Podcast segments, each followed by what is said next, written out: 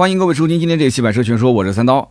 上期节目啊，应该说反响还是不错的。其实我觉得上期节目是在划水啊，至少前面半段划了估计有三四十分钟的水啊，就是各种仰泳啊、蝶泳啊、潜泳啊，就没想到兄弟们那么爱听啊。平时说闲聊点话题啊，聊聊身边事，大家还是挺喜欢的。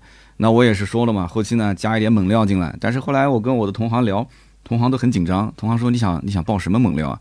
然后我就讲了几件事情，他说：“你这能说吗？你这要再往下说，万一要是说漏嘴了，你把人家送进去了，这不就不好了？” 哎呀，这确实也是啊，要想把一个人送进去，那可能手上还要拿着这个啊非常完整的一套证据链，是吧？我们听友当中有有有几个是非常厉害的啊，比方说能把这个老破小装上电梯的。啊，比方说这个十次维权十次全胜的，大家应该知道我说的是谁啊？非常的厉害啊！那如果说真的要锤一个人的话，呃，我想自媒体的行业应该还好啊，大家关系都不错啊，千万别惹我，要惹我的话，那我相信你的黑料一定是比我的多啊。那当然了，今天这期节目咱们也是聊一些非常有意思的话题。大家看标题也看到了，叫“追尾小仙女的马看，开口就想要两万”，这是一个真实的故事。而且呢，今天这一期一定要听到最后。然后最后呢，还给大家留了一个小案例可以讨论讨论。那么周五的这一期节目加更，我不知道大家有没有听过啊？周五加更为什么呢？这是为什么呢？啊，很简单，这是因为有商业啊。那么今年一年到头啊，其实都不用用脚数啊，就用手数就可以了，甚至都不用两只手，你伸一只手手伸出来，你基本上都能数得过来。我今年有多少商业？这就是目前啊一个全职的音频播客的呃真实的状态，而且这是一个真实的喜马拉雅排名第一啊十几亿的播放量，甚至讲夸张一点是全球华语汽车播客节目。播放量最大的这么一个创作者，他的一个现实的生存情况，这就是音频啊，不说了。然后再说下去，马上又要说了，说哎呀，三刀就是经常吐槽音频不挣钱。我这么跟你讲，音频的春天马上就要来了，真的。有人讲啊，是不是因为你改版了之后，节目变得啊跟跟以前不一样了啊？你就觉得说音频的春天要来了？不是，真的不是。为什么？因为最近啊啊，咱们音频圈子里面出圈了一个栏目，或者说出圈了一段内容，很多人应该也听到了啊，就是这个呃我们的同行对吧，在一个节目当。当中说这个理想的 Mega，呃，什么前部的碰撞受力点有问题，然后需要改进，然后所以一直延到过年之后才会开始陆陆续续交付，啊，结果这段话呢就被截出去了，截出去之后就在各大平台，但是你看传播的平台还是视频，在各大的视频平台里面传播，结果呢导致当事人也是压力非常大，然后说你们都曲解了我的意思啊，对吧？你们你们这个东西都是当时理想公开说的啊，不是说我这任意猜测的。而且呢，它的这个设计上的问题，其实在很早之前就已经做了改进了。就是他想表达的意思，就是他之前的设计第一个版本，其实在安全方面可能是有一些瑕疵的，然后又重新做了设计。但是这件事情被人抓住了之后，放大了，在各个网站上面，它就成了一个啊，还算比较严重的负面新闻。所以呢，我也是感慨，我说这个也算是音频圈内啊，哎呀，这十多年来我见过最出圈的一期节目。那当然了，很可惜啊，这个节目不在喜马拉雅啊，我不能说啊，我不能说在哪个平台啊，不在喜马拉雅。我当时一看那个界面，我就知道，哎呦，这不就是那三个字的平台吗？是吧？所以音频其实现在也是越来越多的被啊大家关注，而且音频在圈内。啊，也有可能会有一些出圈的内容，那么所以呢，咱们就慢慢的做，对吧？也是期待下一次出圈的，就是咱们的节目，是吧？但是那个平台主要是对谈，那么我们的听友也说了，三刀我不要听对谈，我不要不要不要，你千万别喊那些人过来，我只要听你一个人的观点，一个人的节目。但是你往往对谈就容易出这种爆料啊，对吧？两个人、三个人，你一个人的观点可能不到位，哎，那个人突然叭戳出了一个很爆炸、很很这个深喉啊、很内幕的一个观点，你可能作为主持人你都很震惊，哎呀，这不是我们之前对的稿子呀。哎呀，但是你看，那他那哎，他有爆料，那我就我就勾着他往外说，反正出了出了事也不是我的责任，是吧？哎，那这个事情那具具体是怎么讲？你展开来说说。那人都是想听八卦的吗？哎，他一看，哎，这主持人这么的得劲，那我也跟着就说了。他反正也巴拉巴拉，他他认为反正出了问题也是你主持人这个栏目的责任。然后主持人觉得说，反正出了问题也是你嘉宾的责任。好，两个人就开始互相啊一路撕，对吧？一路去去八卦。这个才好玩啊！这个才好玩，所以那个节目我当然也听了嘛。它就是一种氛围，就人到了这种氛围里面，你自然而然的你就想说很多，甚至于比方说你请个 A 嘉宾、B 嘉宾、C 嘉宾，那 A 嘉宾爆了很多料，你 B 嘉宾你不去爆，你不说明你在行业内你你资历不够啊。对不对？你专业度不够呀。那 A 嘉宾只要一爆料，那 B 嘉宾怎么也给你抖两个出来。那 B 嘉宾一抖完，C 嘉宾他不能不说话。那 C 嘉宾啊，那我也说几个吧。啊，这个，哎，人不都是这样子吗？好为人师是吧？好吧，我们还是拉回来说啊，拉回来说啊。就刚刚说到哪儿了？说到这个音频的春天啊，我是觉得音频的春天应该是快要来了。哎呀，这个我在寒冬当中已经期待了这么多年啊，十年了。今年你看这个，哎呀，反正还好还好。我觉得主要是什么呢？就是音频的这个制作的成本、制作的周期，我还是能接受的，还是能接受的。继续往下做呗。那么从上一期就是星期五的节目开始，咱们每一期都会增加留言互动的环节，而且每一期仍然是抽取三位啊，赠送什么呢？赠送玉露香梨。哎呀，梨子，有人说这梨子能值多少钱？哎呦，我跟你说，这个梨子不便宜啊。这个梨子当时我拿的是礼盒装，呃，划下来估计可能要将近六块钱一个。所以你想，他敢卖这个价，那品质肯定也不会差啊。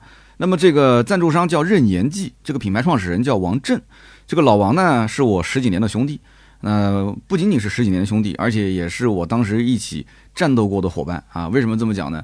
因为他也是奥迪 4S 店的销售经理，然后离职之前的职位是 4S 店的二手车总监。那有人说，哎，那不就是跟你是同一个位置吗？哎，对的，但是他是另外一家店啊，他是我们南京的华兴深南店的啊原奥迪的销售经理和二手车总监。那我们两个人的工作经历、工作背景非常相似，而且我们两个人的年龄也很相似。那南京还有一位，呃，叫老王，也是姓王，那两个人都姓王。那个老王更有意思，他跟我的年龄就差一个月，他他的女儿吧，应该是对他女儿跟我的女儿就差一天。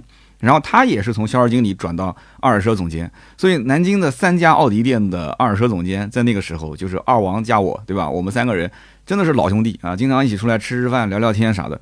所以你觉得南京当地的二手车的价格，或者是当时我们做销售经理的时候，你觉得这个价格能有多大的变化？你还什么 A 店跑 B 店，B 店跑 C 店呢？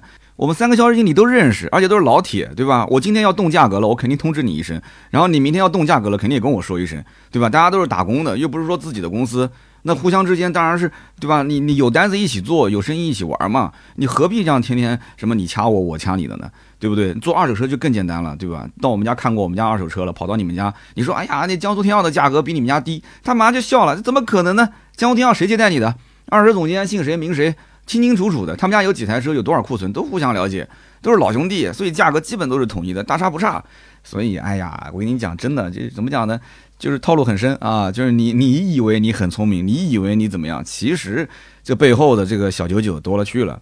那么王震啊，就是原来等于就是奥迪 4S 店的销售经理，然后二手车总监。那怎么去搞水果去呢？其实很简单，因为他媳妇儿一直在做生意。哎呀，他媳妇儿就一直做生意。反正从我那个年代，我跟他在一起，他当时还生了个二胎，我记得。他我都是觉得，我说哇，我说你媳妇儿真的太厉害了，对吧？又是两个孩子，然后呢，那个时候还开奶茶店，我记得。后来反正是做那个小区团购，我也是知道的。哎，没想到现在生意越做越大，开始做这个品牌化的运营啊，做那个任言记。那么主打的就是一个是梨，一个是苹果。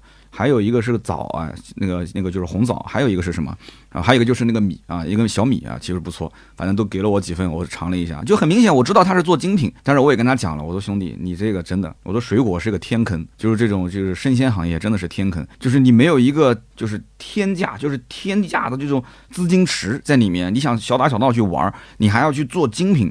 我说现在你你觉得在网上缺这种精品吗？根本就不缺。他说我做电商啊，对吧？我说电商这个年代已经不不流行讲电商了。你你准备通过什么卖？你通过小程序卖？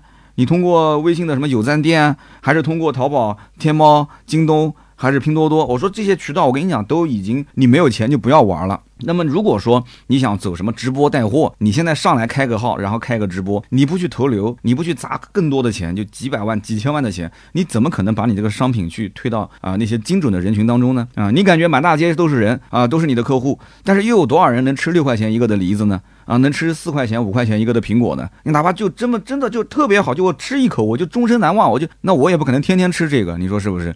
讲的他当时也是，哎呀，说这个刀哥有有空我要跟你好好聊聊。我说不是好好聊聊，我说这件事情你要赶紧，你现在干嘛呢？你不要把心思全部放在这个商品上，就是哎呀，我怎么把这个商品做得更好，包装更好？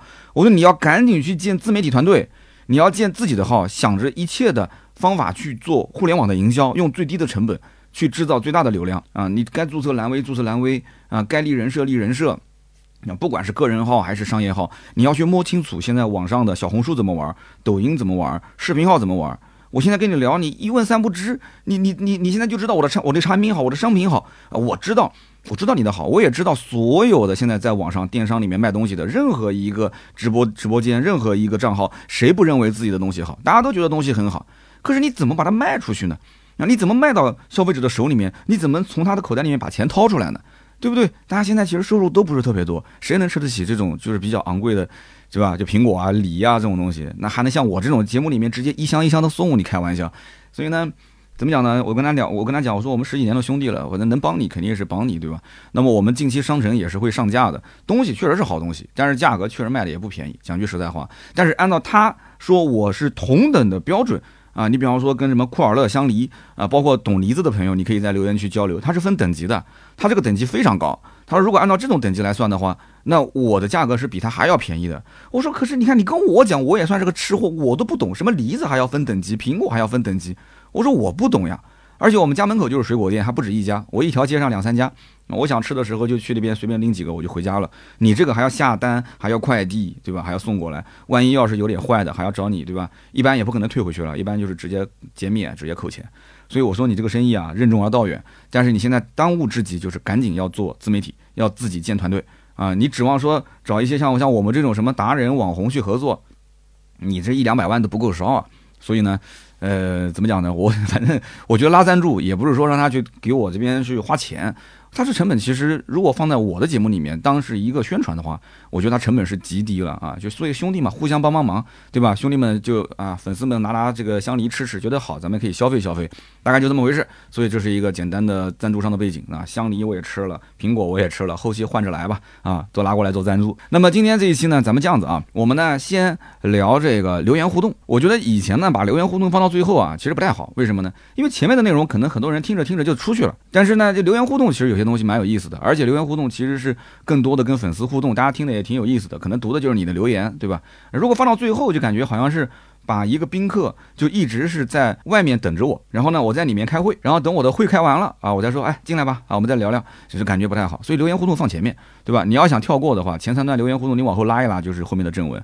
那么上期节目呢，咱们是一个特约节目，那么其实这种跟跨行业的就是异业的合作，我还是蛮喜欢的。为什么呢？因为他们不太会干涉我的内容，就是无论你说什么，你做什么选题，反正你最后你只要把公营爱车信用卡给植进去就可以了。那么它这张卡本身就是跟呃用车养车相关的嘛，所以呢做起来也相对来讲顺手一点，然后给大家普及一些用车的干货知识。然后呢我看了一看，哎，评论区里面整体反馈还是挺好的啊，就不像之前那个阿维塔。所以以后我的这种音频商业啊，我最近开会也在跟大家聊这个事情，就跟我们小伙伴在讲，我说不能讲，就是甲方客户要什么我们就给什么，我们应该是告诉他我是专业的音频的播客。啊，可以说在国内做音频播客、汽车电台、汽车音频播客，应该应该没有什么比我哦，不能讲比我专业，就是你比我专业的人肯定有嘛，应该这么应该这么讲，就是比我的年限长的应该是没有了，那就至今还存活到今天的，能比我年限长、做的期数多、有经验的，哎，应该是应该是没有什么了。我说我是 number one，没有人有意见吧？啊，谁谁赞成谁反对？所以说，我觉得我是有资历，也是有底气去跟甲方谈的。对吧？你不能这么玩。其实今后，比方说有个品牌来找我啊，比方说问界啊，余承东一个电话，哎，那个刀哥啊，他不能管我刀哥了，小刀啊，哎，我那个老余啊，我想让你帮我那个问界搞一期节目啊，给你投个小广告。那你说我应该怎么回呢？哎哎哎，好好好，没问题没问题。哎，老于，你想你想怎么吹？吹你们家的智驾，吹你们家的这个车机系统啊，吹你的车子这个底盘好。你想吹你想吹啥？没事，我舔，我跪着舔。那我能这么说吗？你要换到以前，那底盘我肯定是不会吹的啊！你说吹吹支架，吹吹吹这个 ADS 二点零，这肯定没问题，因为我试了确实很好。但是问题在于，它这里面有很多的书面语言，它还不让你改，对吧？你第一篇稿子出去之后都是比较口语化的，但是对方说啊这里不行换掉，那里不行改掉啊，我这里要再加一段啊，这也是我宣传的重点，我那边也要再加一段，所以你最后听下来就是这种感觉，就是讲的什么玩意儿啊？对吧？就老太婆的裹脚布，又我自己的节目，我怎么这么自己形容自己？不能不能这样，不能这样。就是干货还是有的，但是就听不下去，就是感觉在读稿是吧？在在就很生硬。所以后期我准备怎么操作呢？大家看这个方案可不可行啊？比方说，这个商家跟我讲说，哎，我要投你一个这个汽车广告，我说可以，没问题，欢迎。但是我要干一件事情，我要去采访车主，我要去采访一个真实的车主，那我要从他实际的故事出发。啊，从人出发，这个就是故事，是我的音频电台里面其实最核心的一个点。你比方说，同样啊，说问界老于打电话过来，哎，你帮我吹吹我们家马上上的 M 九，可以，没问题。你帮我找一个就是准备买 M 九的，比方说这车还没上市，对吧？他的意向客户。那如果说这个车已经上市了，那就找车主呗，那不就更好吗？把车主的买车用车的经历。那如果没上市的话，就找一找这种准车主，已经下大定的、下小定的，哎，聊一聊他在选车之前他有哪些思想上的一些变化，对吧？那最后肯定还是说你好嘛，因为他最后反正定了这个车了，对吧？你不管怎么 PK 怎么对比，最终从这个车主的采访口中，我能听到很多真实的、有温度的，甚至是有干货的内容。然后我不是说跟车主对话啊，然后我把车主的这个录音对话，我把它写下来。啊，用我自己的语言把它表达出来，那，这不也是一期广告吗？对不对？那这种广告听起来就很有意思啊，对不对？在什么呃，在河南郑州的小王同学，哎呀，然后呢，他很辛苦，家里面呢买了一套房九十万，结果亏到了四十万。那么他现在呢，啊，自己通过努力，这两年，哎，工资呢各方面收入经济开始好转了。那么想换呃燃油车到这个电动车啊，或者是燃油车到新能源，然后看来看去吧，他又是华为的忠实用户啊，怎么怎么怎么就你讲他的故事啊，这东西也不用编啊。对吧？他可能他买华为买这个问界，他就是冲着这个牌子去的，对不对？他也试了这个呃，比方说问界的一些智驾、一些车机，他也提出了自己的一些看法啊。你肯定是有好的嘛，也可以挑一挑一点点，就是不影响你口碑，也不影响你销量的一些微不足道的，就将来能做更好的一些小缺点。你这样这个问题听起来不就对吧？就整个这期节目听起来就很舒服嘛，完全不用那种书面的稿子。所以呢，上期你看我那么多感慨啊，这样聊天就很舒服。因为上期节目就是这样子嘛。就是工行就随你来，那我们写干货，那我表达的也很舒服，就内容整体做下来都很顺。那之前你像阿维塔，哎，怎么说呢？就阿维塔其实车真的是个好车，但是。它这个内容对我的限制实在是太多了，我当时就跟他讲了，我说阿维塔我就做一个自驾游不就行了嘛，对吧？我出去阿维塔开了两次自驾，一次是去那个舟山，对吧？还有一次是去那个西山岛。那这两次自驾我那么多的经历，而且还有视频、图片、文字，我都记录下来了。比方说我在路上开着开着开着，我发现有一些哎好用的地方，我把它用一个笔记本记下来了，手机的笔记本。然后有些不太好用的地方，我也把它给记下来了。哎，哪怕我作为干货，我提醒将来要买阿维塔的人，这不也挺好的吗？但是沟通下来不行啊，为什么呢？因为当时这个传播点正好是阿维塔幺二上市了，他是希望重点是传播幺二。那你之前的这个阿维塔幺幺的这种使用经验啊，呃，这些内容其实就不是他传播重点了，所以没办法。因此呢，这个商业你以后要做自媒体，你就知道了，就很多东西不是你想怎么样，它就是怎么样，它是需要有一个沟通。或者甚至是博弈的一个过程，好吧，就讲了那么多。反正呢，上期节目感谢大家啊，没留言的希望能多多帮我留留言啊。这甲方客户爸爸可能也会去看一看我的互动量怎么样。那么好，那么上期节目我们抽三位听友啊，第一位听友呢叫做叶听雨三六五，他说去年我们单位换了个领导，今年我们的工资卡就换成了工商银行的，还给我办了一个星座信用卡。哎，我觉得你这个领导，那要么是家里面是不是有亲属在工商银行啊，还是怎样？他跟工商银行的关系挺好啊。哎，不用多说了，不用多说了啊！你要去查一查这领导，这工商银行开卡可是啊，这个是有有好处费的啊，这是。然后他说，其实工商银行卡用起来挺好的，活动挺多，而且消费达标了之后还能领微信的立减金。而且以前在工商银行的手机 app 上，我看到过这个工行的爱车信用卡，没有去了解。但是经过刀哥这么详细的一解说，哎，我对这个爱车信用卡懂了很多，能给我们省不少钱。我决定找工行的客户经理去申请一张。感谢刀哥的介绍。那么非常真实的一条留言啊，呃，也是感谢你的支持。其实卡是办还是不办，不要因为我介绍的那么详细啊，你听的也不错，你就去办了。你要考虑一点啊，每个人性格不同。你像我，我是只办一张信用卡。那如果说你已经有一张信用卡了，那么你觉得说，呃，你手头可能不止一张，你也无所谓，对吧？这个卡确实，它确实能省钱，这是真话。你确实有用，那你就办啊。如果你像我这样，就是一张信用卡，我能记住一个还款的日期就已经不错了。你现在让我办个两张、三张、四张，然后不停的要去记我每个月多少号要去还款，那是非常麻烦的一件事情，我记不住那么多事儿。所以呢，这个我是做个提醒啊。那么第二位听友的 ID 呢，叫做 C A I H E N G L I A N G，这啥意思啊？蔡成林，蔡成林，蔡成良啊，他叫蔡成良。我的天哪，你这为什么一会儿大写一会儿小写，而且首字母都不大写？你这你玩的这是什么花样？这果然玩的花啊，你这应该是九五后吧？八零后一般是不会起这个名字的。他说：“哎，刀哥，这期节目不错啊，我刚刚订了一台马三昂克赛拉，我正好需要办一张这个卡。”还办，我马上就办，必须得办。他还说他是工行的 VIP，哎呦，工行的 VIP，据我了解啊，应该是要达到那个叫什么星什么值五级以上，就是五星客户以上。那五星客户以上的话，相当于是啊，存款要保持在二十万以上，可以啊，兄弟啊，开个昂克赛拉，银行存款还有个二十来万，你这你这个日子过的小中产，小中产可以可以可以。啊，这个五星以上客户享受优先办理权是吧？特权，看来这个路上开昂克赛拉的、开思域的不能小觑啊，不能小觑，可以的。那就我只是觉得你可能五星以上啊，还有六星、七星呢，你七星存款就上百万了啊，这你将来可能都私人银行了。你这，你看这个开昂克赛拉的兄弟真的是厉害厉害啊。那么下面一位听友的 ID 叫做沪上水电小姚，他说支持三刀，支持工商银行，支持充值啊，最后一个支持充值是我加进去的啊。他说：“我一直用的就是工行的储蓄卡跟信用卡。信用卡其实不光加油有优惠，还有很多场景也有优惠的啊。那看来大家的反馈都比较一致啊，而且很多人都是在用工行卡是吧？啊，不错。然后呢，我也是感谢各位对我节目的支持。我自己其实常用的那张银行卡就是转账用的，其实就是工行卡。那么储蓄卡和信用卡其实办卡的每个人原则不一样。那比方讲办储蓄卡。”补储蓄卡，我觉得无非就两点，第一个就是离家近，对吧？你家附近有什么银行就办什么银行，那么万一要有点什么事情，你可以去银行就很方便嘛。那么第二个呢，就是刚需啊，比方说你像我那个工行卡，我没记错，就是当时在 4S 店，那个时候是财务部要求统一办的。那我上大学的时候交学费是浦发银行，哎，有没有在南京上大学的？哎，如果在南京上过大学，你猜猜看，用浦发银行交学费的是哪个学校啊？那么。我女儿现在交学费是农业银行，所以你看这个学校跟银行的关系，我觉得应该是挺好的。然后我当时大学没毕业，实习的那家公司更奇葩，他当时发工资是统一中信银行卡。嗯，为什么我印象很深？因为当时办的那张卡是个香卡。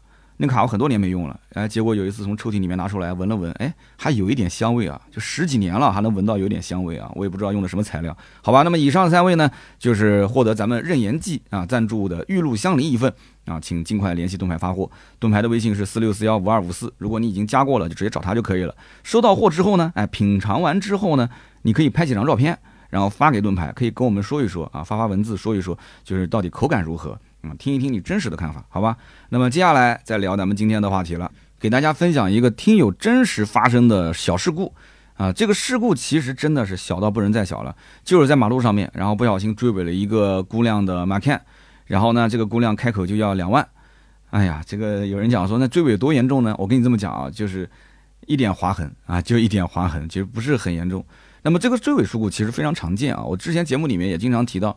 就是两台车如果追尾的话，这种交通事故是所有事故里面最简单的。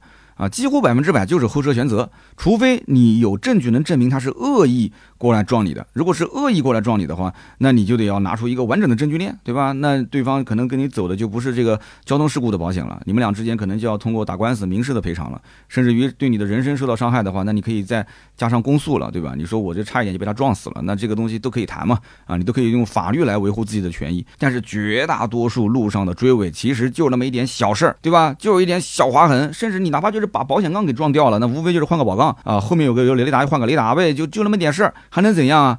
对吧？哪有见过什么激光雷达撞后屁股的呢？后屁股上根本没有什么东西，就车子的后尾部基本没有什么值钱的东西，除非你是超跑。那没办法，超跑中置发动机，你叭一个追尾，那发动机万一要是一移位，那这个车子就基本完蛋了啊！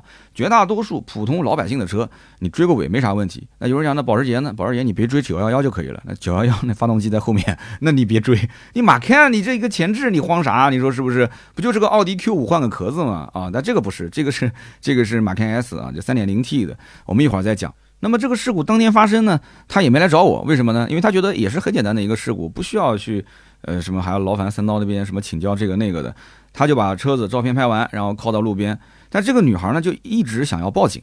他说其实没有必要，因为这个事故我认全责了嘛，对吧？然后互相回去修车，保险公司直接赔不就行了嘛？大家拍拍照片，就各自留个联系方式就可以走了。但是对方就是不同意。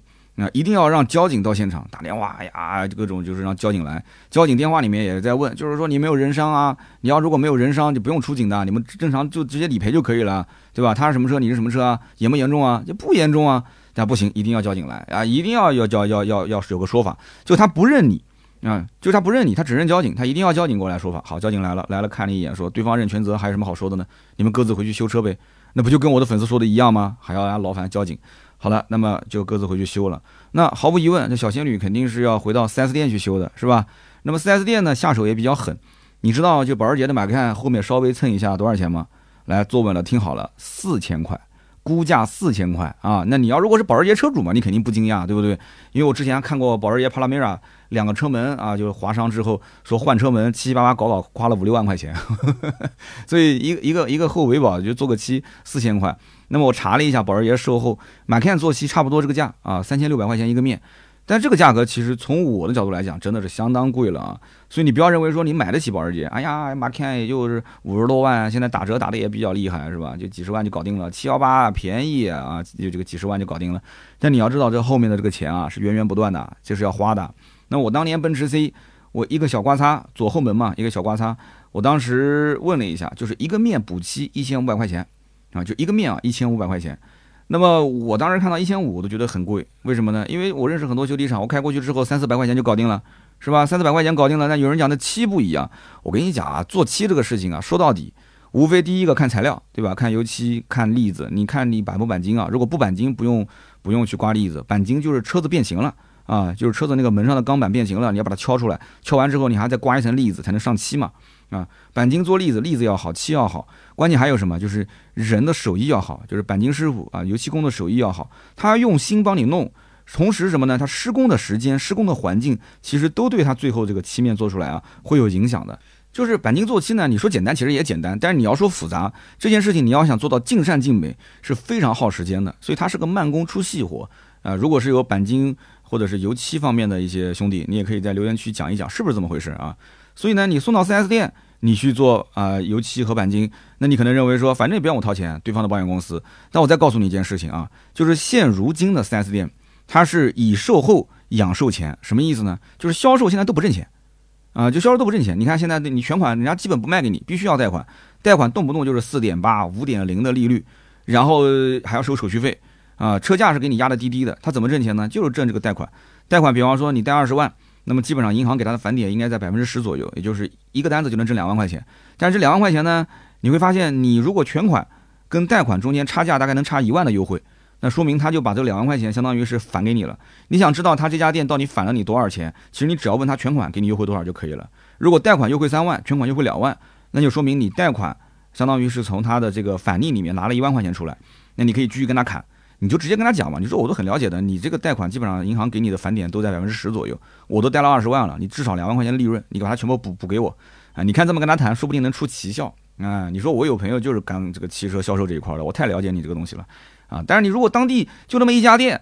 对吧？就这么一个品牌，那你跟他讲这个，你爱买不买，对吧？你不买就滚，你就人家不缺你这一个单子。你你要看你是什么车，你要是个畅销车、热门车，都订不到货的，你这么跟他讲，你不是自讨没趣吗？啊，那如果说都开口就是动不动两三万、三四万的优惠，然后你查了一下外面可能外省是四五万、五六万的优惠，你们当地价格就是高，哎，那你可以跟他好好的掰扯掰扯。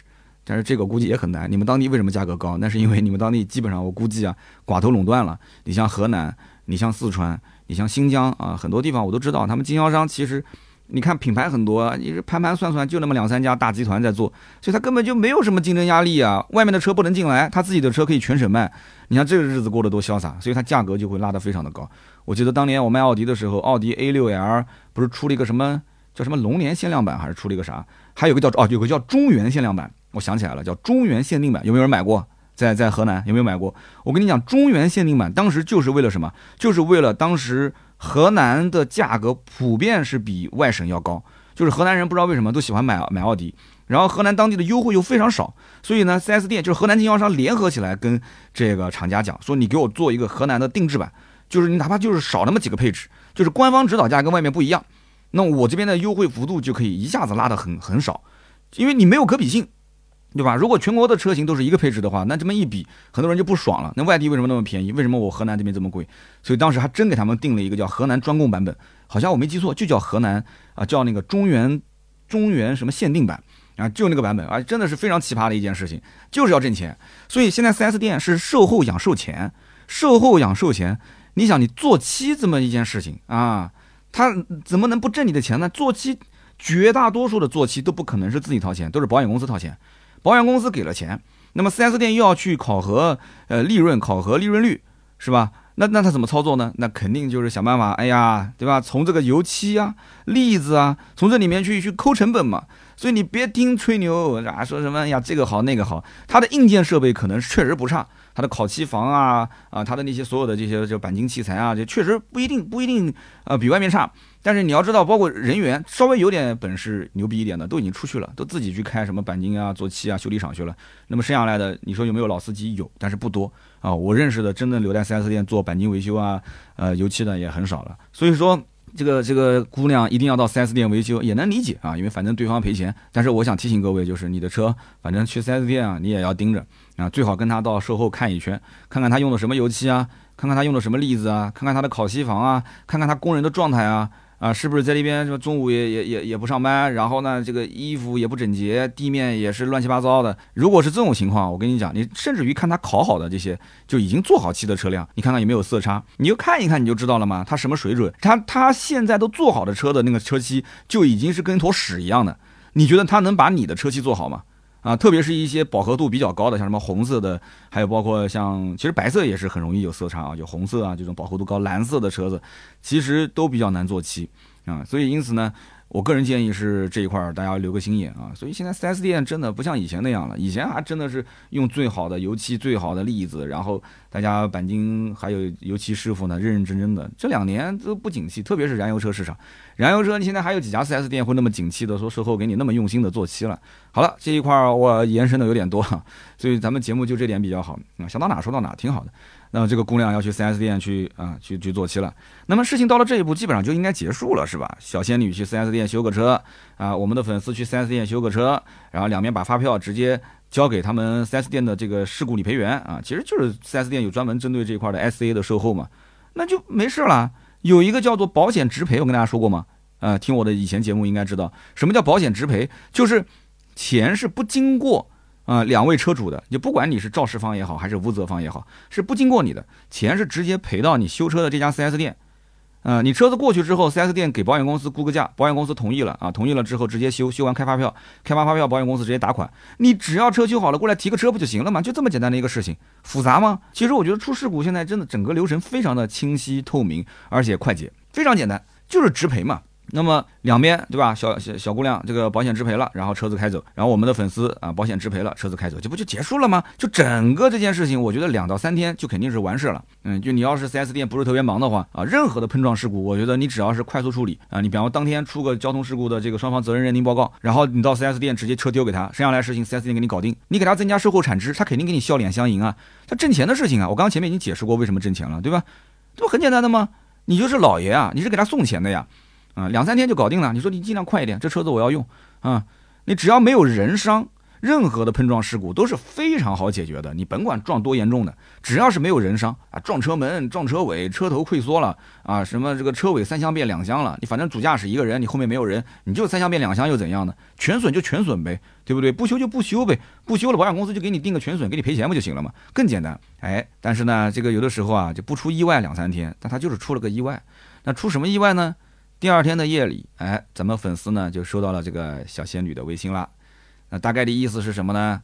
他说：“这个帅哥啊，哎，帅哥，嗯，就我们这个粉丝长得确实挺帅的啊，而且是名牌九八五高校毕业的，非常牛掰。我跟你说，这哥们儿，他说这个小帅哥啊，啊，他说我这是保时捷，嗯，啊，我这事故维修记录啊，这动一颗螺丝，他都会记录在系统里面的。那么我后期卖车呢，会亏损很多啊，就意思就是说，这个这个这个。”啊，将来卖车呢，这个这个就就可能别人认为我是大事故，对吧？那那那到时候损失至少小两万块钱，小两万，小两万，开玩笑，你开玩笑。所以呢，他想说，我想看看你的态度啊。他说，你看这怎么弄？你给个态度。哎呀，我觉得这这可能是个当领导的，要给个态度。但是我后来我看了他的聊天记录，我又感觉他不是当领导的，我怎么感觉是在跟男朋友聊天啊？有点撒娇的成分在里面啊。然后呢，粉丝就就这个时候他才问我，他这个时候才把聊天记录打包发给我了。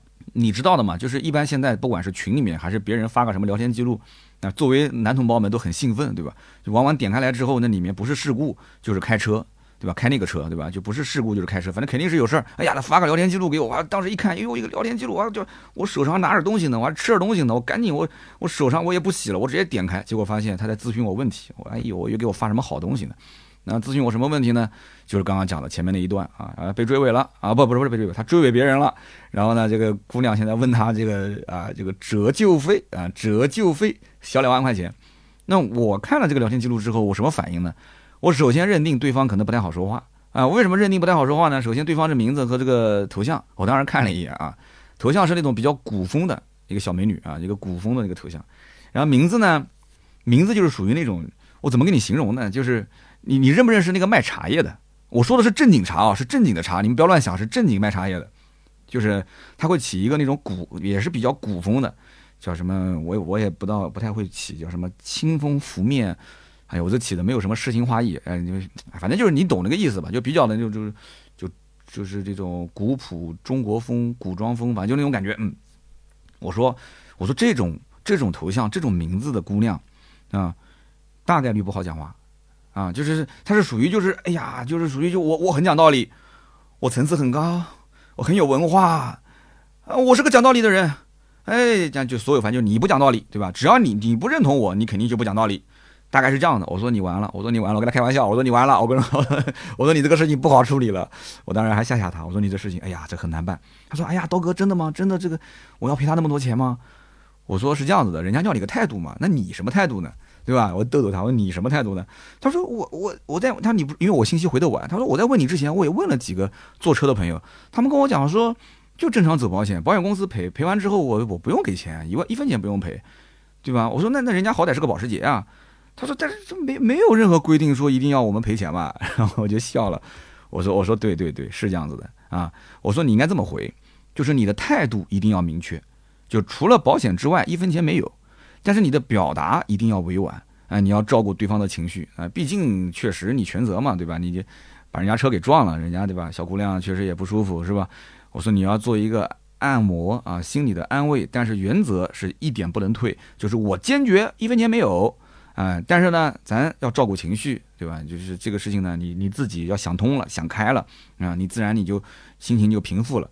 然后呢，这个。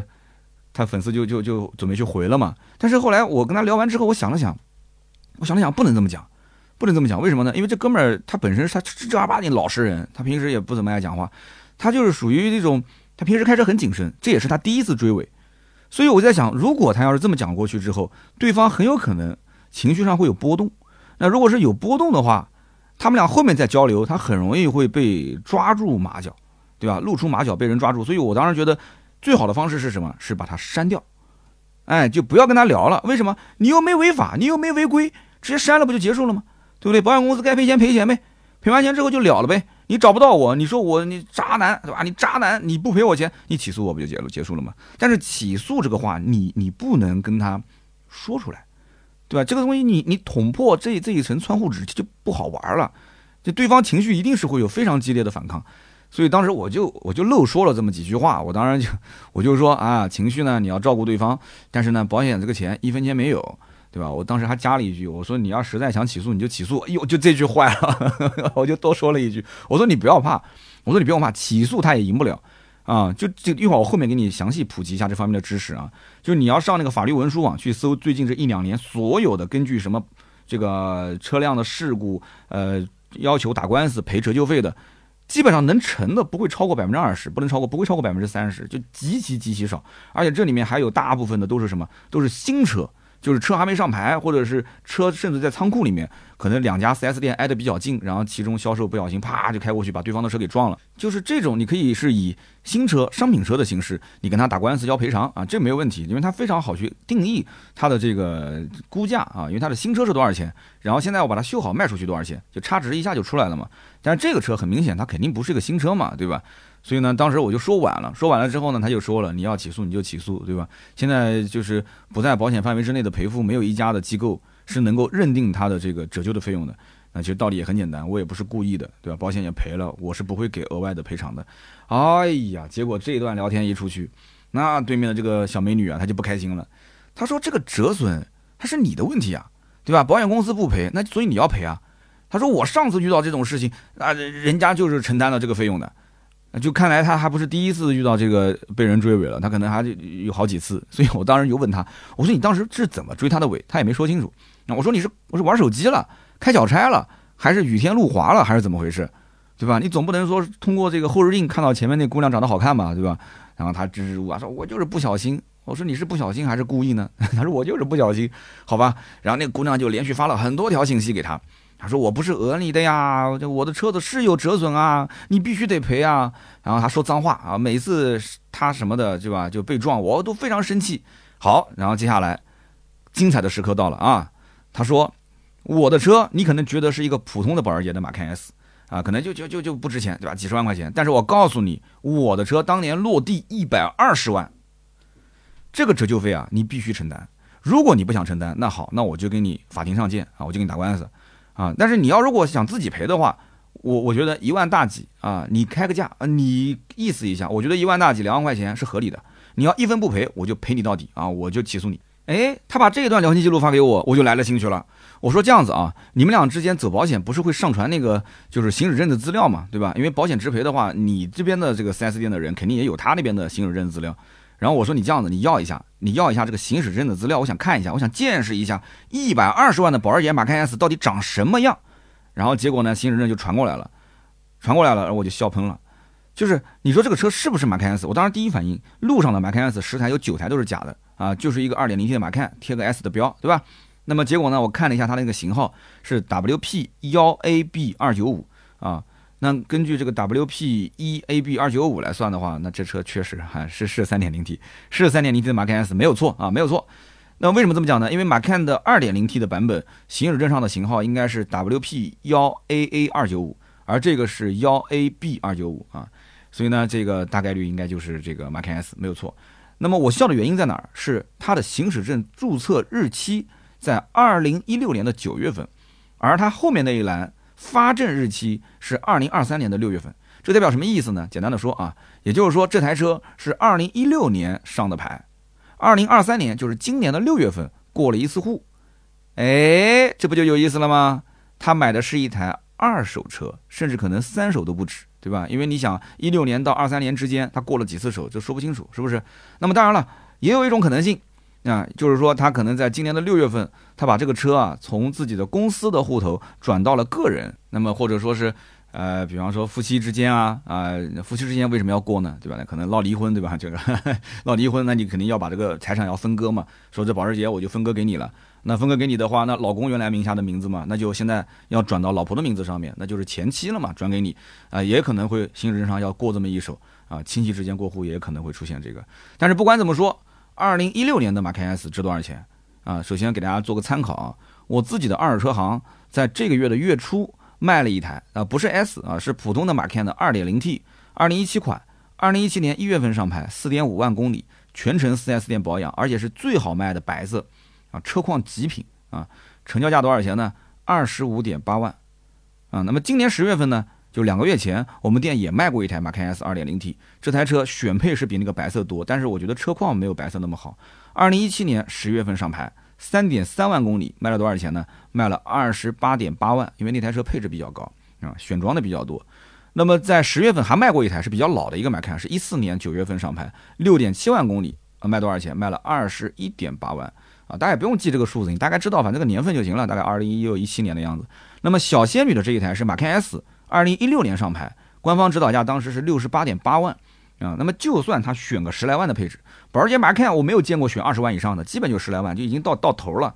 很多人都不想选，都想买裸配，还有的人就想选个两三万块钱、四五万块钱，对吧？但是我就给你算十万块钱，已经是非常多的一个选配了啊！十万块钱的选配，当时就算你一分钱的优惠没有，七十八点八万，七十八点八万加上税加上保险，这是最多落地八十来万吧。八十来万，所以我很想知道这个车子是怎么算出来一百二十万落地的？难道说她老公跟她要了一百二十万，哎，给她买台车啊？说我就审批一下一百二十万，然后结果呢，她老公只花了八十万，哎，那我想问了，这四十万去哪了？得好好查查，必须要好好的查一查啊，必须好好查一查这四十万去哪了啊？那如果说他要是呃什么给公司做账，那你要是进了一个一百二十万的发票，那这个公司的账要好好的查一查，你这一百二十万的发票是怎么开出来的？啊，你高开票，你怎么开出一百二十万了，对吧？那你实际花了多少钱？查查账，哎，这个可以好好查一查。那么他这台车，二零一六年的马 K S，说实话，你要如果是问我问我多少钱收，我跟你这么讲，我都不一定愿意给他估价，我连估我都不想估。有人说啊，有人要卖车给你，给你挣钱，你不估吗？我跟你说，马 K S 在市场上比马 K 难卖的多得多得多。你别说是个 S，好像好像性能很好。你觉得是买二手车买马 K 二手车的人，他他是追求性能的人吗？啊，他是追求性能的人吗？小姐姐看到一个马 K S，你跟她说三点零 T 六缸，她直摇头，人家加不起油，大排量啊，价格还死贵的，配置甚至还没有马 K 的配置高。对不对？马 K S 他追求性能的人，他有的时候他已经花那么多钱了，他就不太想去选太多的配置。我们经常能看到马 K S 三点零 T 配置比正常的二点零 T 马 K 低的多得多，所以你这马 K S 就是个低配，对吧？还是个六缸，还三点零 T 油耗还高。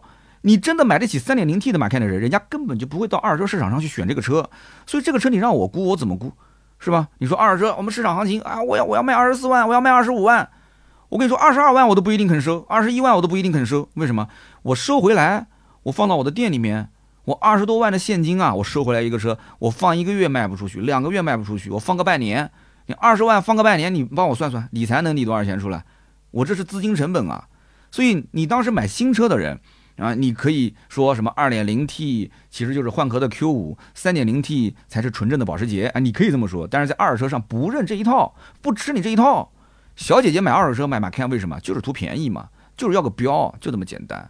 所以这个车子，我跟你讲，根本不值钱，能值多少钱？也就二十万出点头吧。二十万出点头的这么一台保时捷的 Macan 的二手车，现在被追尾了，跑过来跟我粉丝要小两万块钱啊！小两万块钱，你不开国际玩笑吗？所以呢，我在想，要么就是他揣着明白装糊涂啊，要么就是真的是无知啊，无知无畏嘛，对吧？所以我就跟粉丝讲，我说你你就你反正也说了起诉，你让他起诉吧，起诉吧。我说你还跟他聊什么呢？啊，你还跟他聊什么呢？你你你还对他有什么留念呢？你还是在看那个头像好看是吧？是不是啊？我跟你讲，我说现在这个，对吧？这个头像这个东西呢，就就都是假的啊。这个腿啊什么的视频都能拉。我说你这你跟他聊啥？不要跟他聊了，直接拉黑，直接删，不要在一棵树，不是不能不能这么讲，应该这么讲，就是说，就是拉黑他不理他，删他是最好的一个解决方式，要不然他就不停的给你发消息，而且后来听说还给他打电话。啊，然后小小仙女果然她她不愿意赔了嘛，小仙女确实就不开心了嘛，她不开心，她就说了，啊，先是我的粉丝讲，他说我赔少了你不开心，赔多了我不愿意，对吧？那第三方又没有一个呃比较公平的机构说能能给个说法，给个依据，所以你只能起诉我，你起诉我，法院来定嘛，这是他们第二轮谈判，第二轮的交流啊，法院如果判我说赔多少钱，我就赔多少钱，对吧？好家伙，这段话结果这个对方就真的来火了啊，就发了一长串，就是一堆的消息，你要是这个态度。你要这个态度，那我就陪你折腾，我就陪你到底，陪你一辈子是吧？啊，他说你我你你不想啰嗦，我也不想啰嗦，我们都很忙啊，你完全可以，你可以说个数字呀，啊，你说个数字，这就是你的态度啊，那那你能理解我说的吗？啊，最后呢，他说，呃，这几天都是我主动找你，你都没有主动找我讲过一句话，你是什么态度？哎，我当时看到他们聊到这的时候，我觉得不对劲，我在想，你是不是在发聊天记录给我的时候删掉了什么？啊？都是我主动找你，你都没主动找我，然后最后还放了一句狠话：“你等着，你要这个态度，那我就一直陪着你。”我就越看越不对劲，因为他到底在聊什么？你们这么简单的一件事情，怎么到最后变成了我要一直陪你啊？怎么到最后就变成了我你我你没有主动找我，都是我主动找你？这呀，这我说我说哥们儿，你这我说我说你这朋友圈里面可能你你的照片晒的确实也有点过帅了。我说以后能不能不要这么 P？哎呀，这个事故其实根本就很简单的一个事故，搞那么复杂干什么呢？然后小仙女给他打电话，他也不接。我说删了，删了，都删了，这个电话直接拉黑，就不要联系。有什么好联系的呢？对不对？就是一个法治国家，他还能怎样？还能去你们家泼油漆啊？哦，他要去你们家泼油漆，好事儿，那真的是好事。开保时捷的姑娘去你们家泼油漆，然后我一个自媒体，我全程给你报道。哎，那咱们不就又有素材了吗？我说你不用慌，对不对？而且但凡他要是真的稍微有点钱。他也不可能想去做那些什么这样这个那个的事情啊，比较偏激的事情。那无非就是斗斗嘴嘛。最后你真的起诉起诉就是了，无所谓，我也不用怕，不用怕。在我们国家没有一条法律规定事故赔偿当中需要额外去赔付折旧费用的啊。你要如果说是营运车辆啊，这个是可以去谈一些营运的损失的。但如果说是一台，如果说它不是这种什么一六年的老车，它如果是一台崭新崭新的新车。啊，是刚刚从那个大板车下来的那种，就是 4S 店托运的那个大板车刚下来，你在路边突然一不小心给撞了，那那对不起，这种新车的赔偿你可以直接按照商品，就是商品的这个优惠后的售价，然后折损啊，折完它的这个修完之后卖掉的价格，这个是可以的，非常好算。而你这个车子，你想一六年到现在七年的时间，你还不知道转了多少手，对吧？还不知道这个车子喷了多少次，你现在你再去转换它的这个折旧率是非常非常难计算的。而且就算计算出来了，赔你这个折旧费，那你是不是当天就卖掉呢？啊，当天卖的价格你满不满意呢？你不能说价格卖的不满意，奸商给你砍了价，你说我因为卖的低了，那这个里面差价全是你一个人承担，那这个就不对了，是不是？那你现在不卖，那么过两年、过三年再卖，那你的车两三年、四五年之后，它的折旧的费用跟现在比能一样吗？所以说，这个折旧的费用真的是没法算啊！而且最高人民法院对于贬值的损失，它也是持一个非常谨慎的态度。但是最高院呢，它原则上是倾向于不支持来赔偿这个贬值的。为什么呢？因为他是这么认为的，他认为第一就是首先贬值具体是多少，目前存在很大的争议。对吧？那么第二一点，如果真的是争议非常非常大，那需要找鉴定机构。但是现在的找的鉴定机构，它本身也是盈利的。我们曾经也有过粉丝投稿，就是说他打官司要赔这个折旧费，然后找这个法院指定的鉴定机构，其实也不止一家啊，就是几家给你选。结果 A 家跟 B 家跟 C 家估的不一样，而人家还明确告诉你，我给你估高，我中间收费就高；我给你估低一点，那对吧？你中间你这个钱该怎么给，你自己心里有数，对吧？所以它也不是那么正规。所以鉴定机构是盈利的。确定贬值的时候，差价又有弹性的啊，收钱办事的，那你想想看，那你说最终的这种赔偿怎么赔？而且另外就是，如果一下子从不支持变成支持，如果整个的法院这种判例越来越多，那对不起，你这个司法工作啊，它工作量就非常大，那法院就不要去办那些更加要命的案子了，对不对？那你天天就是那些车子出事故了啊，我就要赔偿；车子一出事故了啊，我就要赔偿；车子一出事故了，我就要打官司。那那法院就天天就变成了一个叫什么，就交警大队的分院了嘛？那不就是？你能能这么搞吗？不能这么搞啊！所以，《民法通则》一百一十七条就有规定，损害国家的集体的财产或者他人财产的，应当恢复原状或者折旧赔偿。也就是说，无法恢复这种财产损失的，是可以要求折价赔偿的。那么，这种案例是有的。就你首先是无法恢复的。什么叫无法恢复的？你把这车撞了啊，撞了引起火烧了，哦，这这个车子直接给烧掉了。然后把这车撞了，撞它直接掉到海里面了，掉到河里面了，车子受受损，对吧？就淹水了，水泡了。那就直接的全损了，哎，这种，那我们坐下来谈，那这个是他支持，那确实有支持，但这种支持其实说实话也不一定百分之百，只能说是就事论事啊，一案一办，呃，什么样的判例，什么样的情况，那我们就怎么样去判决。北京市第二中级人民法院在二零一五年十一月二十号，当时是有一个在网上你可以查得到，有一个这个判例叫苏红艳与宋斌等机动车交通事故责任纠纷二审民事判决书，这个里面曾经就提到过。啊，它是根据《民法通则》一百一十七条，就刚我上面念的那一条。那么中院呢是维持了之前啊，就肇事方赔偿一点三万车辆贬损的费用的这么个原判，也就是说这个案例是真的赔钱了。那么在这个案例里面呢，首先这一辆现代轿车它是个新车，这个要注意啊，它是辆新车，而且呢，它判断这个最终的维修啊，你想一万多，它这个折损的赔偿都一万多，它的维修费用肯定是不止的，所以它是受损严重，它不是那种普普通通的维修。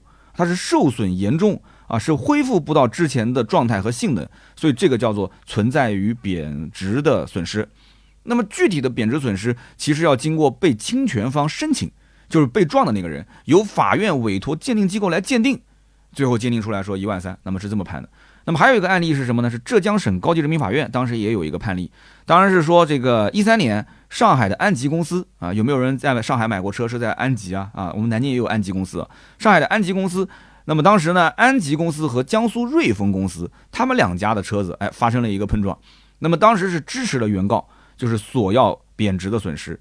那么这个案例里面同样也是安吉公司的三台车都是新车。都是新车，而且修好之后马上就是以七折的这种价格卖掉了。那么最后法法院判定肯定是要啊七折，然后之前的这个价格中间百分之三十的损失，然后再给他做一个判例。大家网上都可以搜到这种判例。那么从二零一二年开始。呃，陆陆续续的这些判例，你搜能搜出几十起，其实也不多啊，就几年来也就几十起。这几十起的，在就这个叫裁判文书网上面，大家可以搜。你搜到之后会发现，其实真正能够打赢官司、支持赔偿的，那么也就是三分之一啊，不到百分之三十。那不支持的占绝大多数。而国内外对于车辆的这种贬值损失的定义也是不一样的。那么国外通常是叫商业价值差额，那不同国家其实该赔还是不该赔，也是不同的意见。你比方说法国啊，应该说法国是吧？啊，高级的说法就是法国。那法国当时认为呢，就是买卖二手车那个时间点，才能叫做贬值损失，但实际上也不好判定。所以你现在马上立刻提出要贬值，其实是不合理的，除非你马上就卖啊，你马上就卖，那我们就坐下来谈啊，到底怎么样赔。那你要是两三年之后你才卖，你现在修好正常开，那这个是他也不支持的。那么德国呢？德国是从实际利益出发，就德国他们认为，就车子撞了之后，就算修好，它也是有内伤的啊，就说明德国人对车真的是很爱惜啊，是当做这个伙伴，不是当做工具了。它修好也有内伤啊，所以不管卖还是不卖，它都会造成损失。所以德国是支持赔偿车辆的这个贬值损失的。那么有德国的朋友可以讲一讲，到底是具体个怎么个支持方法啊？这个我没有查到具体的一个计算方式啊。有德国的朋友可以聊一下。那么总结来讲，咱们还是回到中国讲啊，就咱们中国这个环境，你想打官司去拿这个折旧赔偿，我觉得你起码要符合几点，要么就是你是崭新崭新的新车啊，甚至还没出院子，临牌还没上啊，上了临牌啊，你才开那么一两天，哎也勉强能算，对吧？没上牌的这种，就是一看就是准新车，就是直接一看就是新车的那种。那这种你要如果是损坏了，而且是损坏非常严重的情况下，什么五梁三柱气囊啥都开了，啊，那你说我还是要修，对吧？这车我有感情啊，这车架号就是我的生日啊，这个发动机号就是我老婆的生日啊，这车子是我千挑万选的，甚至我已经给他开过光了，我也不知道你怎么开的光，反正最后这个车子我就是不卖，我修好我要开，可以没问题。那么涉及到包括什么切割之类的，好，那你就去找他，找他要这个贬值的损失，对吧？包括我前面讲的撞到河里了、火烧了这种全损的，你就去找他打官司，你要这个你的所谓的贬值的损失啊，这个是没问题的。但是这个我也还是那句话，不是百分之百啊，只能说胜率更高一些。而且这里面还要注意一点，比方讲你要去追这个折损的费用，你可以怎么操作呢？就你起诉他之前，这个车修好，你立马就把它卖掉，这样的话你就会有一个判例，就是法院能够明确看到你这台车你已经卖了。那么，因为你卖了，把这车卖低了，因为这个事故导致这个价格卖得很低，哎，你手上等于又多了一个证据，你又舍不得把车给卖掉，你又要去跟他打官司去追这个折损，我跟你讲，大概率这个案子啊，你肯定是打不赢的。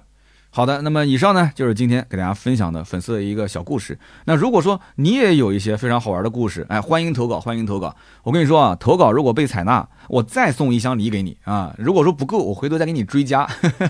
啊，你也可以加我的微信，然后呢，你可以这样操作啊，你可以跟盾牌联系，盾牌的微信是四六四幺五二五四，你跟他说我想跟三刀投稿啊，或者你直接发邮件给我也行啊，我的邮箱是四幺八幺五零五零五。啊，四幺八幺五零五零五 at qq.com 啊，你直接发邮件给我，我觉得故事很好，我就跟你联系。我觉得在我们的节目里面聊一聊咱们听友的非常好玩的故事，很有意思。我聊的也带劲啊，大家听的也有意思，是不是？